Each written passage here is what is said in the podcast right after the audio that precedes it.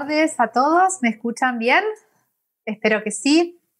Eh, mi nombre es María Paso, eh, soy del grupo Dandetion y en el día de hoy junto a Octavio Tesone y Cecilia Galván eh, y gracias a la invitación de Instar en este ciclo de académicas, vamos a estar charlando sobre cómo incidir en, en políticas públicas, en la política y eh, vamos a estar viendo en esta primera sesión un poco de qué hablamos con esto de incidir, otra palabra que, usamos es propugnar, que es esto de pedirle a otra persona que haga algo que va a mejorar nuestras vidas y la vida de lo que nos rodean.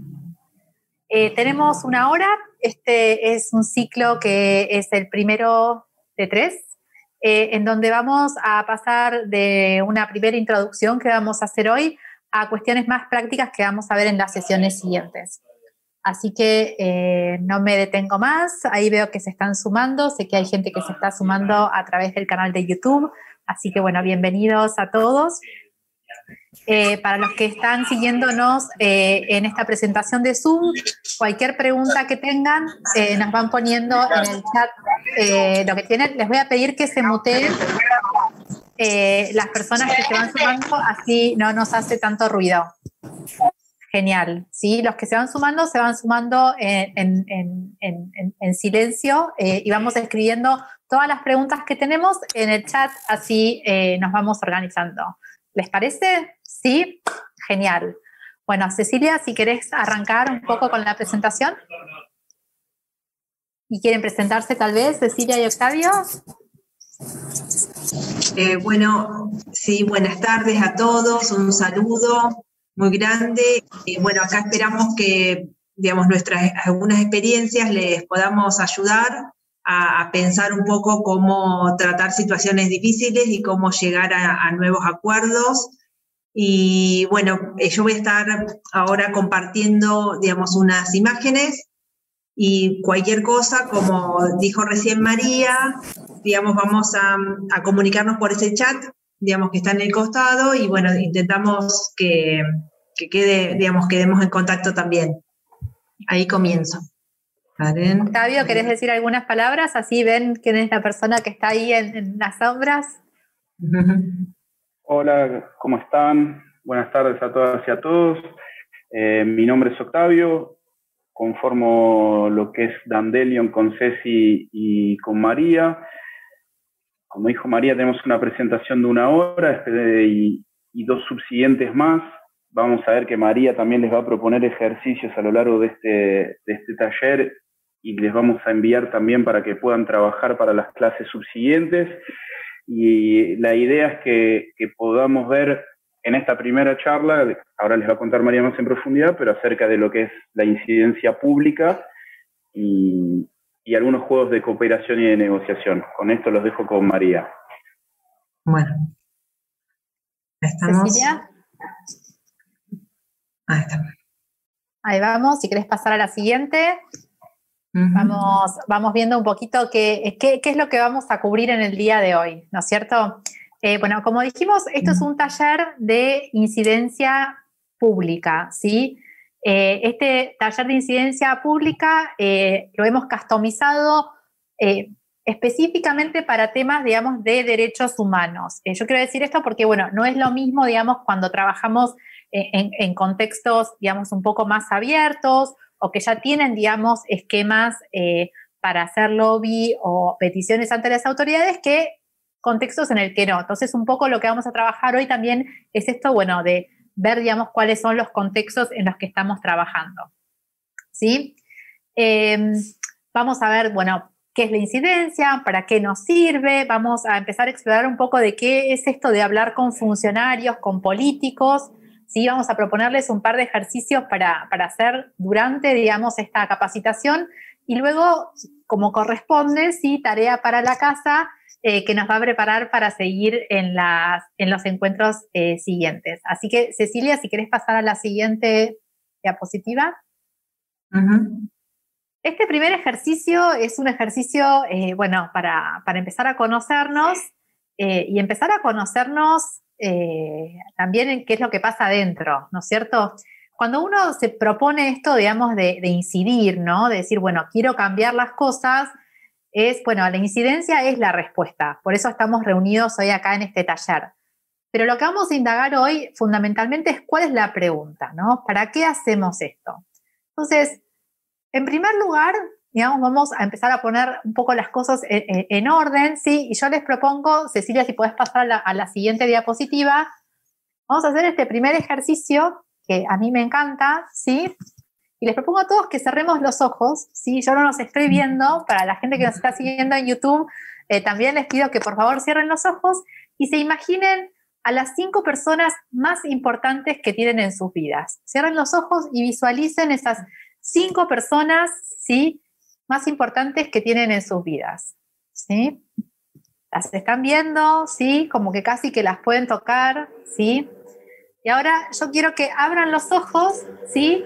Y para las personas que pueden contestar por el chat, me contestan por ahí. Para las otras, bueno, por ahí nos pueden dejar un comentario en, en, YouTube. Yo les pregunto, en estas cinco personas, ¿están ustedes incluidos? ¿Ustedes forman parte de estas cinco personas más importantes de sus vidas? Yo he hecho este ejercicio, digamos, en otras capacitaciones, ¿sí? Acá veo muchos no. Eh, y, no es casual, digamos que no, porque siempre parecemos que nos ocupamos, digamos, de, los otros y no de nosotros mismos. Y una de las primeras cuestiones que tenemos que aprender, como alguien que va a encarar esta tarea de incidencia, ¿sí? Eh, es aprender a cuidarnos a nosotros mismos, más cuando trabajamos en derechos humanos en contextos que pueden estar un poco complejos, ¿no es cierto? Em, el ejemplo que nosotros damos es siempre cuando nos subimos al avión, lo primero que nos dan las azafatas son esas instrucciones, digamos, de eh, cuáles son, digamos, las, las ventanillas de emergencia y qué hacer en caso de emergencia. Y te dicen, bueno, en caso de emergencia van a bajar unas mascarillas, primero ponete tu mascarilla de oxígeno y después ayuda al que tenés al lado. Entonces, esto de ayudarse a uno mismo, entender quién es uno mismo, qué es lo que uno mismo puede hacer, ¿sí? Es el primer paso más importante que vamos a dar eh, cuando, cuando vamos a encarar una, acción de incidencia, ¿sí? Así que ahí me siguen respondiendo, o sea que, no, buenísimo. Eh, ahora sí que con esta reflexión, sí, de que nosotros somos importantes, es quizá lo que somos más importantes, digamos, a la hora de, encarar eh, acciones de este tipo, vamos a pasar a Octavio que nos va a contar un poquito, bueno, por qué esto es tan importante. Dale. Ahí está, bueno, ahí está. Bueno, eh, esta es una frase que, en la que con Ceci María parafarseamos a, Ortega y Gasset. nosotros decimos yo soy yo y mis circunstancias, cuando en realidad la frase original es yo soy yo y mis circunstancias, si no la salvo a ella, no me salvo yo. Lo que quería entender este, este filósofo es eh, la importancia de, del contexto, del contorno, y en realidad entorno es lo que está alrededor de uno, de uno mismo. ¿Y por qué es, es importante esto? Porque es importante que uno es uno con sus, eh, con sus contextos. Estamos hablando tanto de personas como de organizaciones. Y es importante en relación a lo que dice María, porque justamente muchas veces uno se imagina las cinco personas más importantes de su vida y tal vez no se ubique ahí y es importante poder ubicarnos en ese lugar, en estos contextos de derechos humanos, ubicarnos en ese lugar, en ese lugar del cuidado y en ese lugar también del conocimiento, ¿no? del, autoconocimiento o del conocimiento de nuestra propia organización para poder entender que estamos metidos en un contexto, ¿no? Y este contexto es lo que, digamos, nosotros hablamos es eh, tanto para personas como eh, para organizaciones. Y es importante porque, si bien vamos a hablar de enemigo, porque vamos a parafrasear a Sun Tzu, es conócete a ti mismo y a tu enemigo aún mejor. Entonces, el conocimiento de lo que somos nosotros y de lo que son el resto de las personas o el resto de las organizaciones es muy importante a la hora de, intentar o comenzar a, a incidir, ¿no? Nosotros estamos inmersos en un contexto y este contexto que tiene, tiene una cultura, eh, tiene una ubicación geográfica, un contexto internacional, reglas del juego, reglas del juego que tal vez no sean justas, pero son las que tenemos que respetar o tratar de modificar para, para lograr nuestro objetivo y otros jugadores, otros jugadores. Y cuando nosotros hablamos de, eh, de contexto, también hablamos de status quo. Y entonces lo que es importante entender es que también este contexto es dinámico y todo evoluciona y se modifica. Entonces nosotros que vamos a querer, vamos a intentar como organización modificar ese status quo o no, según lo que nosotros querramos como, como objetivo y entender que a través de esas reglas del juego, de ese contexto y de ese entorno va a haber personas que justamente se benefician de ese status quo y eh, no van a querer que se modifique, por eso hablamos también de entornos imperfectos y de que existen, eh, existen asimetrías, ¿no? Que las podemos intentar modificar, pero existen. A los fines propios de la incidencia está bueno ver el contexto de dos formas. La primera como una foto para tener el diagnóstico inicial y después comprender que esa foto se transforma en una película y es dinámico porque nosotros generamos reacciones y las demás personas generan reacciones. Entonces, por eso es tan importante yo soy yo y mis circunstancias. ¿Por qué? Porque estoy en ese contexto y las demás personas también están en ese contexto y a partir de ahí es donde están las reglas que, digamos, entre comillas, después van a ver también con Ceci, eh, marcan las pautas de este juego. Si querés, Ceci, podemos pasar a la, a la próxima diapositiva. Eh, ¿Qué es la incidencia? ¿Para qué sirve? ¿Y qué tipo de incidencia hay? Digamos, entre incidencia tenemos, se divide también entre lobby y lo que podríamos llamar advocacy o, campañas de apoyo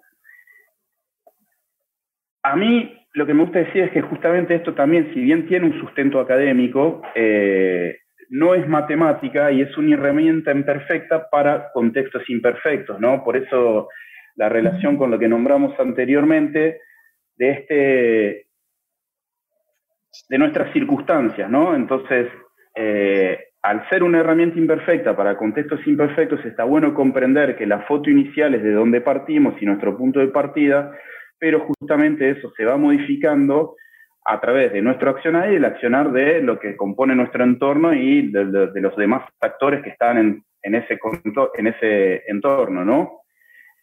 Eh, esto es un poco la incidencia. Eh, lo que nosotros tratamos a través de la incidencia es modificar el status quo. Ese status quo es el punto donde confluyen las relaciones de poder en las que estamos inmersos nosotros, en las que están inmersas las organizaciones, eh, y que es el que queremos modificar, ¿no? Es un equilibrio de fuerzas eh, que es dinámico, pero a su vez también tiene ciertas resistencias al cambio, y eso es lo que nosotros, a través de nuestro objetivo, que por algo estamos como colectivo, como organización, queremos eh, queremos modificar. Eh, en tanto y en cuanto avisoramos o vemos una situación que no es satisfactoria para nosotros, porque eso también es importante entender que nosotros queremos modificar el status quo porque porque entendemos o percibimos que hay una situación eh, que no es satisfactoria para nosotros. Esa situación de no satisfacción es muy importante porque a la hora de conseguir apoyo, por ejemplo, en términos de campañas o de advocacy, es importante que el resto de las personas puedan percibir esa insatisfacción y es también importante hacer visible esa insatisfacción o la, injusticia de esa situación, ¿no? Eh, nosotros, ¿qué hacemos a través de la incidencia? Intentamos influir los tomadores de decisión, que pueden ser políticos, pueden ser eh, otras ONGs, pueden ser empresas, empresarios, eh, pueden ser personas que son relevantes a través de su influencia en la vida pública, pero tal vez no sean funcionarios. Básicamente es eso. Entonces nosotros lo que queremos es mejorar las condiciones para nuestro colectivo, modificando ese status quo porque consideramos que hay una situación insatisfactoria para nosotros, ¿no? Lo que hay que entender para esto es que el poder se basa en relaciones interpersonales y en los recursos que tenemos nosotros como personas y como, como colectivo u organizaciones. Ahí volvemos al yo soy yo y mis circunstancias para comprender que en definitiva siempre hay asimetrías lo cual no quiere decir que sean justas ni que estén bien, pero digamos, de hecho son asimetrías que se dan y con las que tenemos que trabajar para intentar modificar, para modificar a través de los recursos, pueden ser monetarios, pueden ser eh, de, la, de la red de relaciones que tenemos, de la cantidad de apoyos que logramos sumar, apoyos locales, apoyos internacionales, eh, qué simpatía tiene de nuestro movimiento, de nuestra organización la, prensa, eh, entender que también esos actores tienen sus contextos, eh, y entonces esto es lo que nosotros queremos modificar. Como les dije, bueno, los tomadores de decisión pueden ser políticos, básicamente responsables de la formulación de políticas o formadores de opinión, y en este sentido son los que, a través de su acción o inacción, cumplen la función de, mantenimiento de ese status quo, porque nosotros lo que vamos a entender es que por una determinada conjunción eh, de, relaciones de poder que se dan y que conforman ese status quo, los funcionarios y políticos que no quieren que modifiquemos se ven beneficiados por ese status quo también, ¿no? Entonces eso también hay que entenderlo, probablemente otras organizaciones también se vean beneficiadas. Eh, por ese status quo, como nosotros vamos a ver beneficiados por la modificación de ese status quo que va a ser la, digamos, eliminación si nos va muy bien o la reducción de esta situación insatisfactoria que generó en su primer momento esta el hecho que nos juntemos y el hecho que trabajemos como organización y el hecho de que empecemos a trazar un plan, a buscar objetivos, ¿no? Eh, por eso, digamos, la cabeza es la incidencia, pero tenemos el lobby como una herramienta de la incidencia, que es trabajar con los funcionarios, con la persona, y algo muy también de, relaciones humanas, interpersonales, de, trabajar con otros seres humanos. Y el tema de las campañas de apoyo y también podríamos incluir eh, la comunicación. Si querés, voy a mirar el tiempo para no pasarme. Ceci, si querés, eh, avanzar a la próxima. Tenemos, bueno, hay dos. Está con respecto a la posición del tomador de decisión, incidencia hacia afuera e incidencia hacia, hacia adentro, ¿no? Eh, esta lo que tiene es que es, nos pone en una, es la incidencia común, nos pone en una posición en la que nosotros vamos a estar en una situación de ganar o perder, en la que hay alguien que gana y alguien que pierde, y entonces las tácticas serán más confrontativas y lo que nosotros queremos es forzar un cambio en el tomador de decisión o tal vez debilitarlo para o reemplazarlo o debilitarlo para que se vea obligado a tomar nuestro curso de acción. Puede ser política pública, puede ser un programa, la creación de un área dentro de un organigrama, digamos, es bastante dispar, después lo vamos a ver más adelante como cuando ustedes definen sus objetivos, también van a ver con Ceci que esta es una de las, de las formas de hacer incidencia que, eh, que a nosotros no nos parece que es la más satisfactoria porque genera ganadores y perdedores. Si bien, digamos, sabemos que estas modificaciones de status quo generan ganadores y perdedores, está bueno entender que podemos generar, si me pasas a la filmina próxima, Ceci, porfa, eh, podemos generar a través del lobby justamente situaciones donde todo el mundo gana, ¿no? Eh, y de esa manera, perdón, sigo mirando el tiempo, lo que nosotros tenemos que hacer es a través de este justamente trabajo de lobby convencer al tomador de decisión a través de un argumento constructivo y generar un proceso de aprendizaje en conjunto entre el tomador de decisión y nosotros, ¿no? La idea es persuadir y cooperar. Sabemos que en términos de derechos humanos a veces no es simple, pero ahí está la habilidad de los negociadores, la habilidad de cada representante de la organización de poder centrar esta discusión de la manera que eh, la persona que se ve afectada por este cambio de decisiones no lo sienta como perder, ¿no? no lo sienta como una derrota y por sobre todas las cosas, adelante de los medios o cuando nosotros hacemos ciertas campañas, no sé, conferencia de prensa, manifestaciones y demás, no demostrar, o sea, no posicionar a la persona que, con la que estamos trabajando como un perdedor o como el derrotado, porque siempre existe la posibilidad de que se vuelvan atrás en ciertas decisiones o que sea modificado el funcionario y entonces todo el trabajo que nosotros estuvimos haciendo eh, se transforme no en inútil, sino, digamos, como en el juego, como en algún juego de mesa, volver a la casilla de salida, ¿no? Volver a empezar de nuevo. Todo lo que nosotros vamos a ver más adelante, pero que es mapear los actores, entender de dónde viene, qué es lo que pretenden, cómo intenden la política. Eh, eso es un poco los dos tipos de incidencia que tenemos. Digamos, las y las campañas de incidencia, o lo que llamamos advocacy, ¿qué son? Son métodos de incidencia común y se utilizan a menudo para lograr cambios a través de demandas, ¿no? Nosotros tenemos que entender que siempre detrás de una campaña o detrás de un intento eh, de lobby hay un pedido. Eh, así que bueno, nada, esto más o menos entre la relación en lo que es la incidencia pública y el yo soy yo y las circunstancias. Obviamente, tenemos que entender que, como les dije al principio, y son herramientas imperfectas para contextos imperfectos, tiene sus límites. Eh, no siempre todos los objetivos son realizables a través de este recorrido. Por eso María les decía eh, cuál es la pregunta y si es la incidencia del camino, qué pregunta nos vamos a hacer y entender que tal vez haya victorias parciales y tal vez a veces no puedan lograr lo que ustedes están buscando a través de, este recorrido, del lobby y de la incidencia pública, ¿no? Eh, y que es muy difícil llegar a esta situación de ganar-ganar donde todos ganamos, sobre todo en términos de derechos humanos o eh, en términos de, políticas de género, por ejemplo. Lo que sí tiene como ventaja es que digamos, y eso es lo que nosotros tal vez hablamos cuando podemos nombrar el tema de eh, comunicar haciendo o comunicar a través de hacer, que es que nosotros intentamos presentar alternativas y soluciones posibles, ¿no? Si querés, si pasar a la próxima filmina.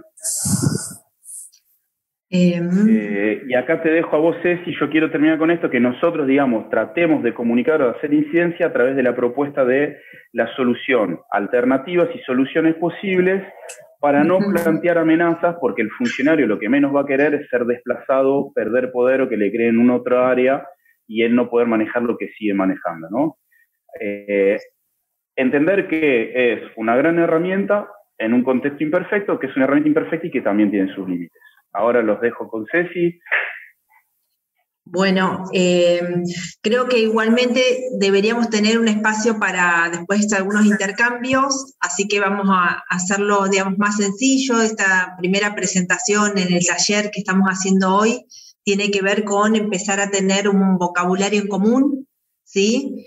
Eh, y en este vocabulario en común, digamos, repasando un poco lo que mm, estuvimos planteando con María y con Octavio, el, digamos, el punto inicial tiene que ver que nosotros queremos modificar, digamos, algo que no nos gusta. En este mm, escenario, digamos, una, digamos, las estrategias para llegar, digamos, a acuerdos con los tomadores de decisión, ¿no? Digamos, son, es, digamos, para ello es necesario que nosotros sepamos algunas cuestiones sobre estos actores. Eh, obviamente ustedes ya lo saben porque han tenido interacciones con políticos, con funcionarios, conocen de qué se trata, pero básicamente nosotros tenemos que hacer, digamos, un, digamos, un foco en algo, digamos, fundamental. Los políticos Digamos, son aquellos, son esas, son las caras de las instituciones de gobierno. Como decía Octavio, las instituciones de gobierno tienden al statu quo. Es decir, ¿por qué modificar algo, digamos, que puede generar tensiones de distribución de poder dentro de las instituciones de gobierno? Los políticos, en este sentido, se encuentran acorazados de coerción. ¿Qué quiere decir esto? Que tienen herramientas para, digamos, posicionarse con jerarquía hacia aquellos que se acercan a peticionar o a lanzar, digamos, algún tipo de demandas. Estas jerarquías están establecidas en normas y en reglamentos. Incluso estos, estas normas y reglamentos pueden ser muy cerrados, como decía María, y hacer mucho más difícil, digamos, peticionar o demandar. Entonces, en ese sentido, digamos, los políticos pueden eh, cerrar negociaciones o abrir negociaciones. Y en ese sentido, nosotros tenemos que tratar de evitar que se cierren los canales de diálogo. Y ese sería el primer punto, digamos. Entonces, nosotros lo que primero tenemos que lograr cuando nos acercamos a un funcionario o político es individualizar de antemano con quién vamos a hablar, ¿no? Que no sea la última instancia, es en ese primer paso al cual nosotros nos vamos a dirigir, porque si no sería, digamos, como empezar por el final. O sea, empezar a dialogar con funcionarios que tal vez no son, digamos, los que van a tomar la última decisión, pero sí son aquellos que pueden ir eh, configurándose como aliados en este proceso. Es decir, aliados en qué, en qué sentido? En tener canales abiertos para el diálogo. Entonces, lo que nosotros nos interesa, porque decíamos que los, políticos, los funcionarios tienen la coerción de las normas, de los reglamentos y del poder a la hora de abrir o cerrar puertas, nosotros tenemos que tratar de mantener canales abiertos de diálogo. Para esto, digamos, tenemos que diseñar una estrategia y un poco lo que vamos a ir planteando hacia adelante es cómo vamos a planificar esta estrategia porque no podemos de ninguna manera acercarnos a funcionarios o políticos de una manera improvisada. ¿no? A veces lo, hacemos y, podemos aprender de esa circunstancia, de ese episodio, ¿no? Es decir, bueno, ¿cómo vamos a volver a intentarlo? Vamos a volver a dialogar. Y hay cuestiones que están aprendidas, ¿no? Que sabemos que tenemos que, eh, digamos, tener un, digamos, una demanda muy específica y muchas veces lo prioritario es lo que nosotros decimos definir claramente nuestra demanda pero a través de un paso de refinamiento. Los ejercicios que vamos a proponer para, la, para la próxima, el próximo encuentro del taller tiene que ver con el refinamiento del problema o la problemática eh, barra demanda que nosotros tenemos, que es nuestro, digamos, aquella causa en común. Sin embargo, la causa en común no nos habilita solamente, digamos, el éxito, haber identificado, digamos, ese, esa, ese problema o esa demanda claramente.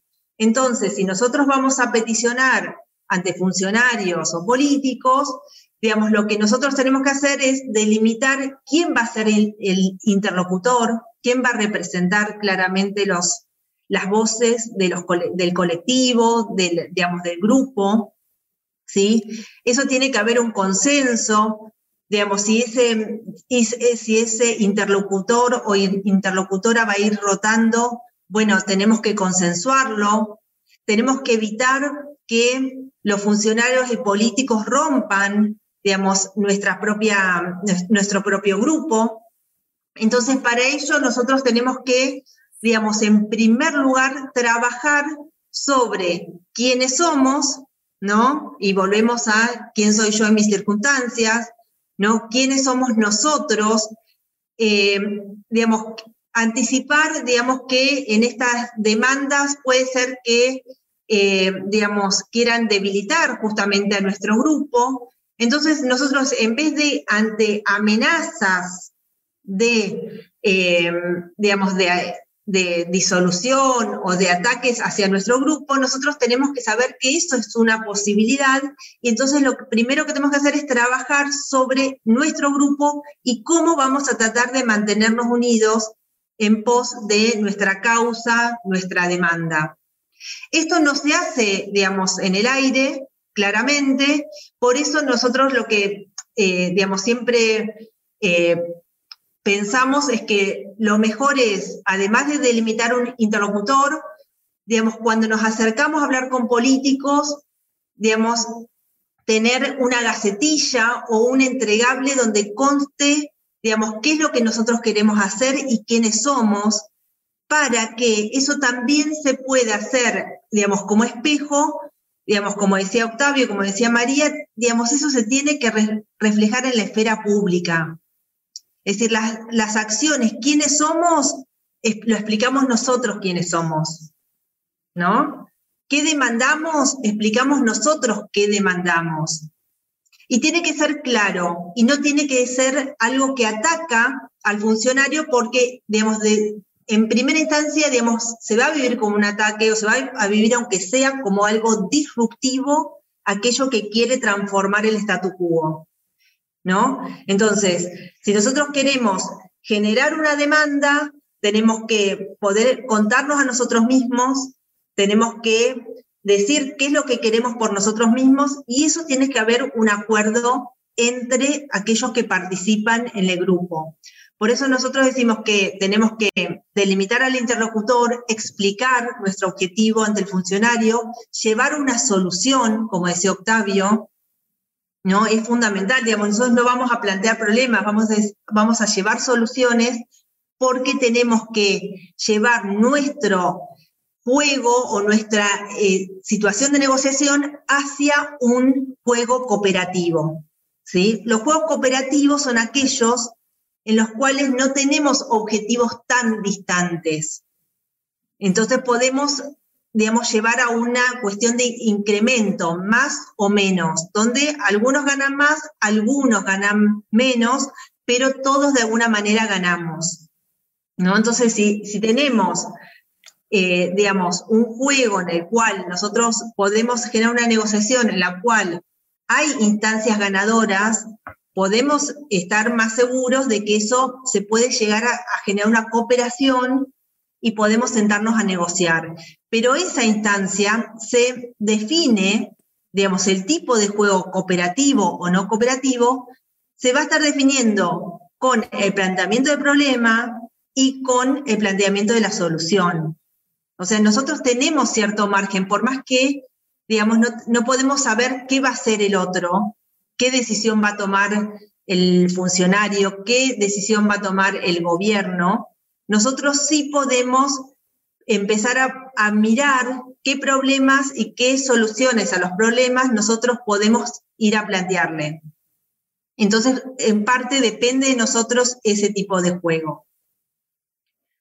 Em, bueno, acá nosotros tenemos un juego, digamos, eh, que es el famoso juego de gallina, que es el de la no cooperación.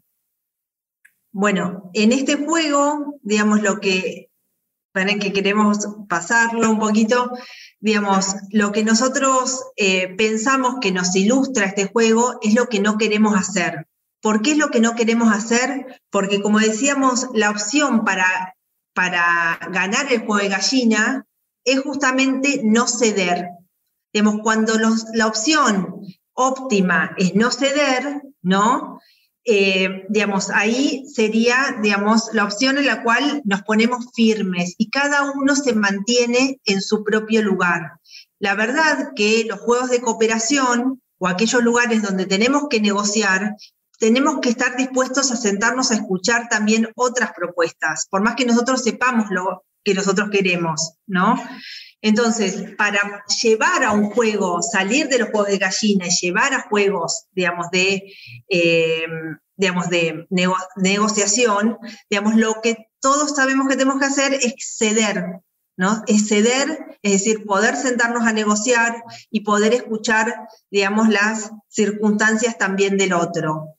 Claramente, digamos, acá no hay un juego eh, simétrico, sino que es asimétrico porque no tenemos todas las herramientas para estar en el mismo lugar que el gobierno. El gobierno es, los gobiernos son distintos que eh, las organizaciones y que las asociaciones, eh, digamos, de la sociedad civil, pero por ese motivo hay que trabajar mucho más en fortalecer la organización, fortalecer, digamos, la dinámica dentro del grupo. Bueno, y ahora los dejo con eh, digamos, el siguiente.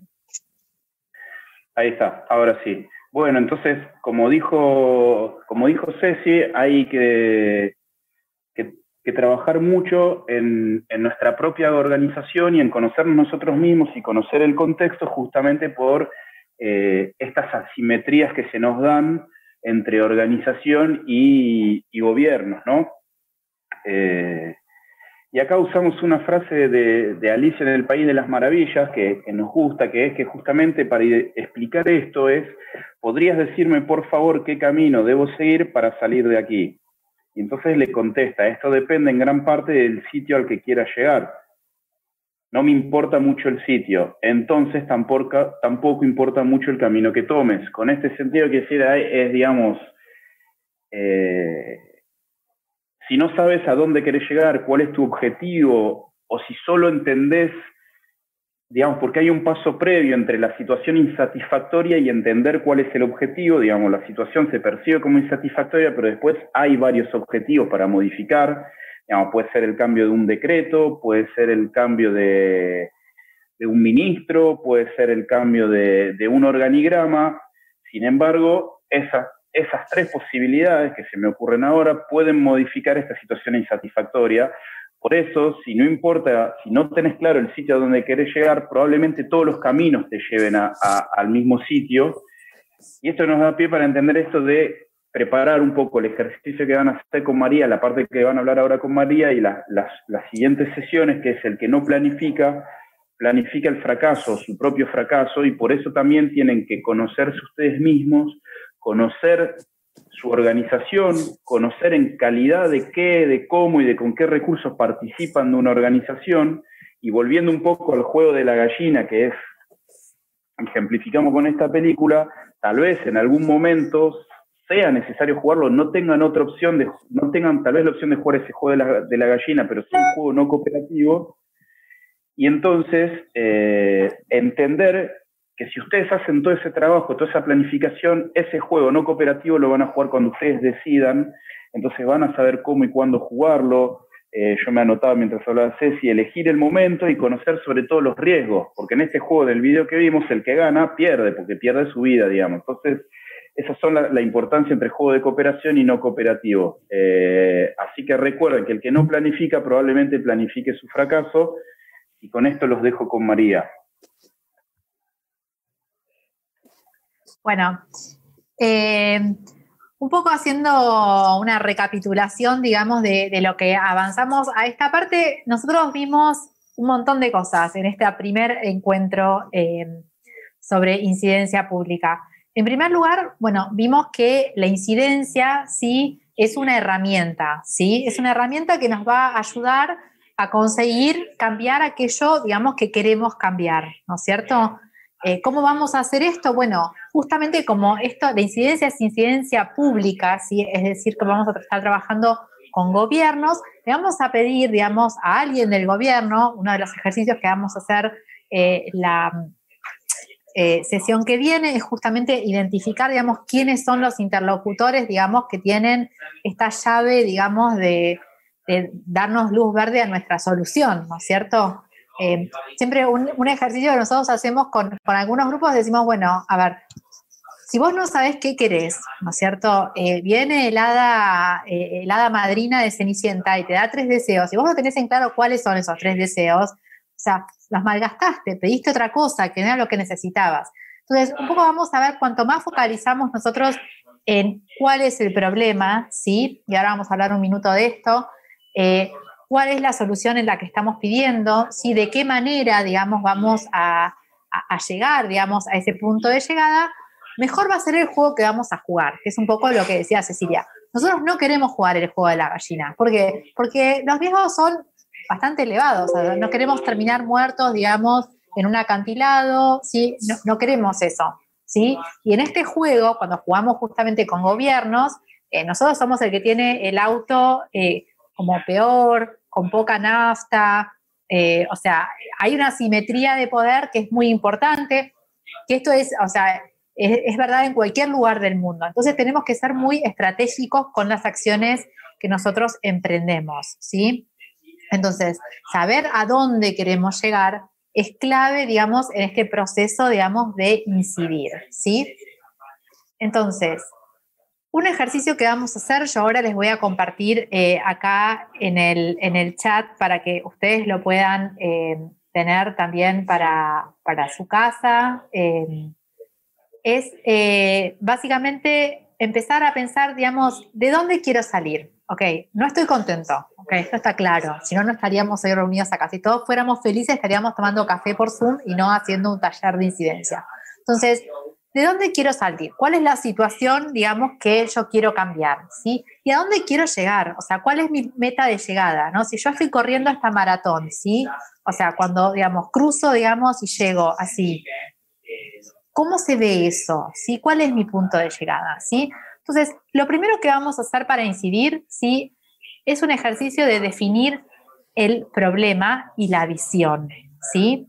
Yo les voy a dejar eh, ahora un, ejercicio escrito, si me deja adjuntar esto y me hace compartir por un montón de otras cosas. Eh, vamos a ver si es posible.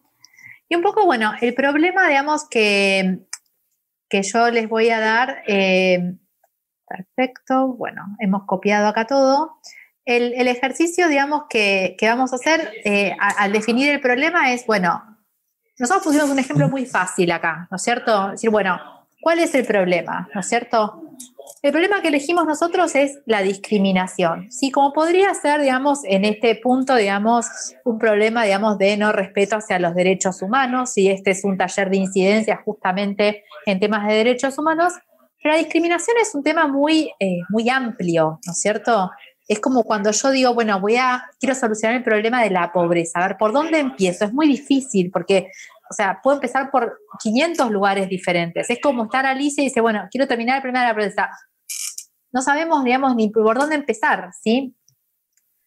Entonces, lo que tenemos que hacer es focalizar, que es un poco lo que nos decía Cecilia, es, bueno, hacer zoom, ¿sí? Ahora decir, bueno, ¿Qué aspecto, ¿no es cierto?, queremos cambiar? Si estamos hablando, bueno, de discriminación, ¿qué queremos hablar? Bueno, con personas con discapacidad, ¿no? Personas con discapacidad motriz. Entonces vamos afinando un poco el lápiz y vamos viendo cómo el problema ahora se convierte en algo más específico y tangible. Los problemas que nosotros vamos a trabajar tienen que ser tangibles, ¿sí? Tienen que ser específicos, ¿sí? Entonces decimos, bueno, este ejercicio de, bueno, hay problema, hay, digamos, eh, discriminación, la discriminación contra quién? Con personas con discapacidad motriz. ¿Y cuál es el problema que yo quiero trabajar como colectivo, como organización? Sí, bueno, yo quiero trabajar el problema que tienen las, personas con discapacidad motriz para poder votar. ¿Por qué? Porque los centros de votación no tienen una rampa para personas en silla de ruedas. Entonces, ya digamos, mi, mi problema pasa a ser no la discriminación, ¿sí? Sino la discriminación de las personas que quieren votar y no pueden porque están en una silla de ruedas y los centros de votación no tienen una rampa. Entonces, cuando yo me siento ¿sí? a la mesa con, los políticos, los funcionarios, ¿sí? mi demanda no es quiero que terminen con la discriminación. Mi demanda es quiero que pongan rampas en, los centros de votación para que las personas con discapacidad motriz puedan acceder a votar. ¿sí? Entonces vamos viendo acá un poco cómo esto, digamos, va tomando mucho más forma. ¿sí? Entonces, ¿cuál es mi problema? La falta de accesos para personas con discapacidad motriz en los centros de votación. Es como súper específicos. Si es específico, yo puedo hacer algo al respecto.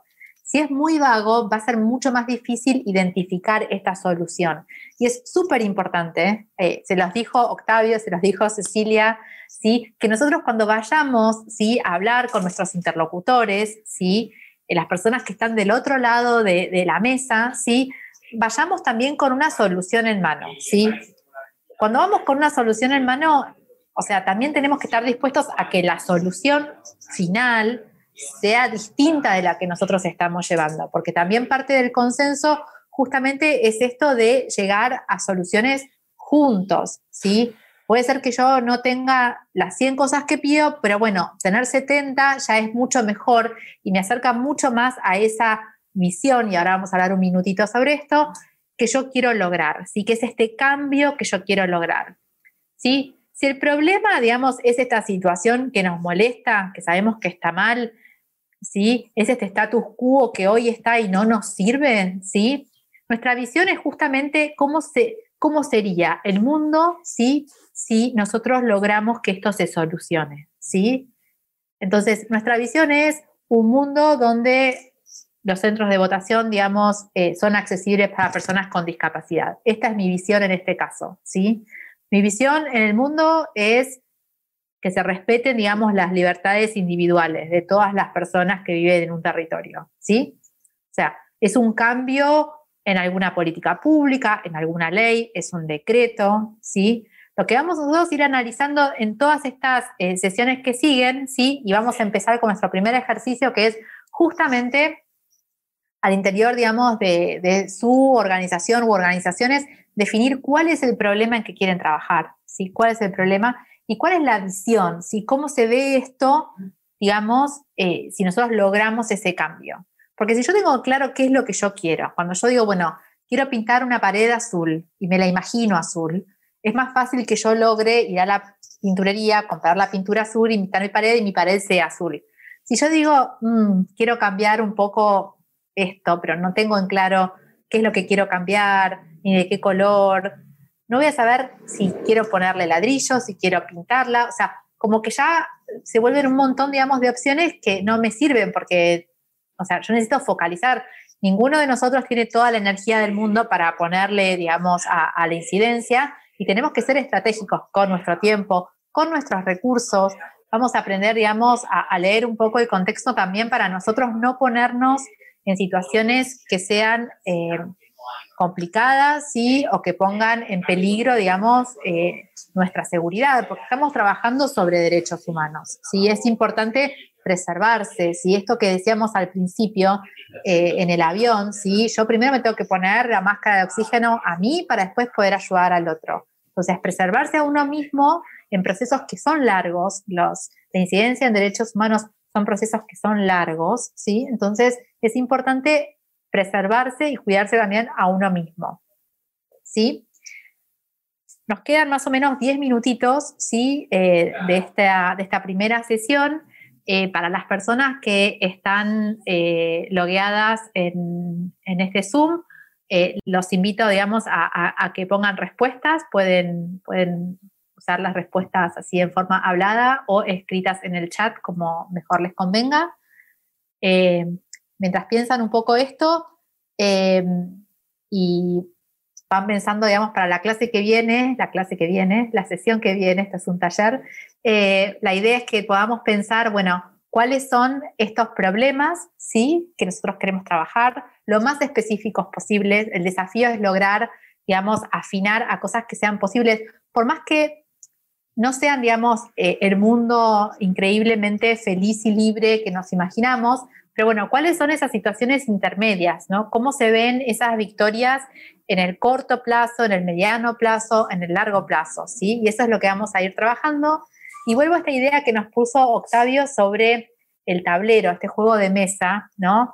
Em, hay un juego que a mí me encantaba jugar con mis hijos cuando eran más chicos que se llama eh, Serpientes y Escaleras, ¿no? Entonces uno tira el dado y avanza 20 casilleros y tira otro y retrocede 40, ¿no es cierto? Y hay uno que te manda el punto de partida, como el juego de la oca también.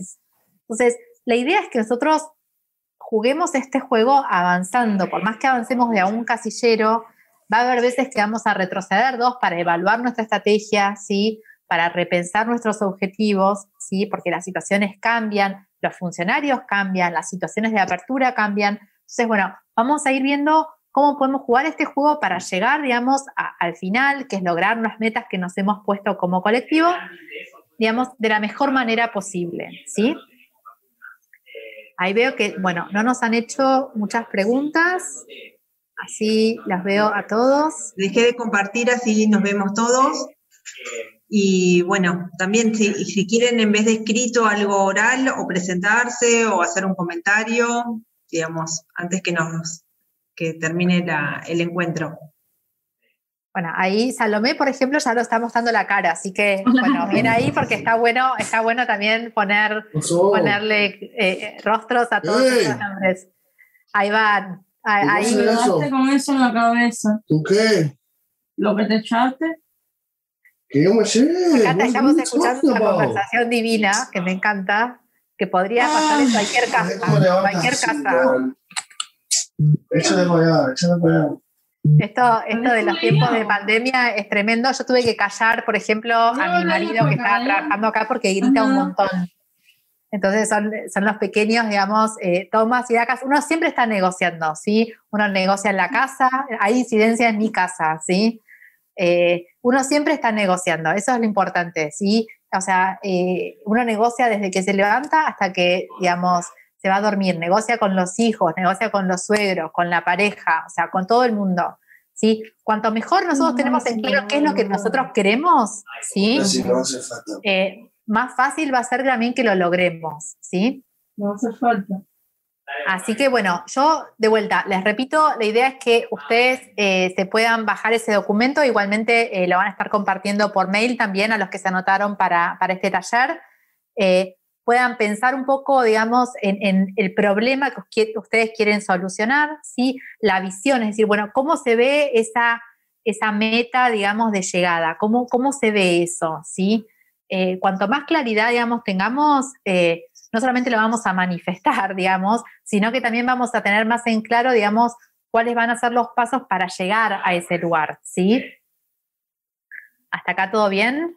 Sí, uno de, los temas importantes de la negociación es que no digamos que digamos, los funcionarios son reacios a, digamos, cuando uno le habla con ira, ¿no? Entonces, eh, digamos, siempre hay que tratar de contener esa ira y por eso hay que ir muy apegados a un, digamos, a un guion, ¿no? Lo podemos pensar en términos de guiones, es decir, no salirnos del guion, nunca.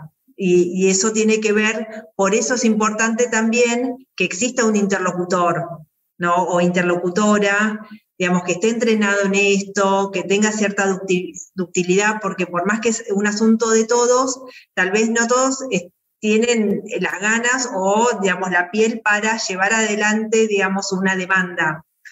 ¿No? Entonces, por eso es importante que dentro de la organización, digamos, eh, cada uno encuentre el lugar donde puede fortalecer esa organización y ese colectivo para lograr el objetivo. Entonces, digamos, tener muy en cuenta eso, quién es la persona que se enoja menos, ¿no? Y que puede cumplir un guion, un guion y no salirse de eso, porque muchas veces eh, en las negociaciones se juega con que digamos, con que, digamos, el peticionante, digamos, amenaza o el, o el peticionante tiene apuro en lograr la demanda, y eso juega en contra del propio colectivo, ¿no?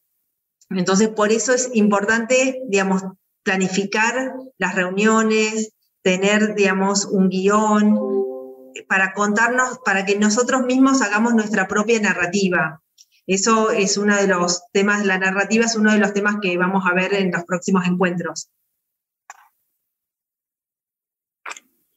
Em, ahora aprovecho para contarles, digamos, un poco eh, en los próximos encuentros, digamos, qué, es lo que vamos a estar trabajando.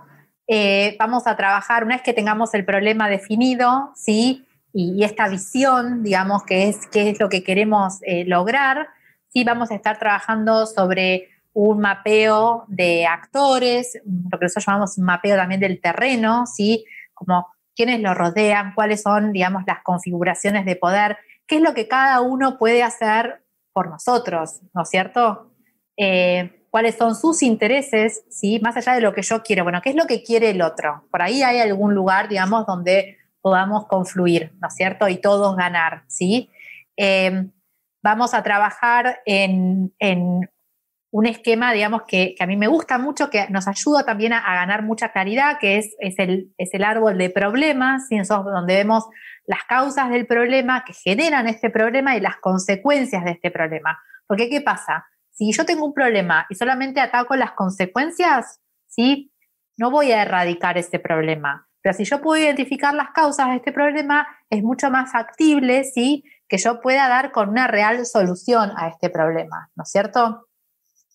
Y en la tercera sesión lo que vamos a hacer ya es trabajar, digamos, sobre este mapa, digamos, de ruta. Es decir, cuál va a ser el camino, ¿sí? En donde yo estoy A, insatisfecho y con este problema, para llegar a B, donde yo tengo eh, una solución y donde he logrado los objetivos que me he propuesto.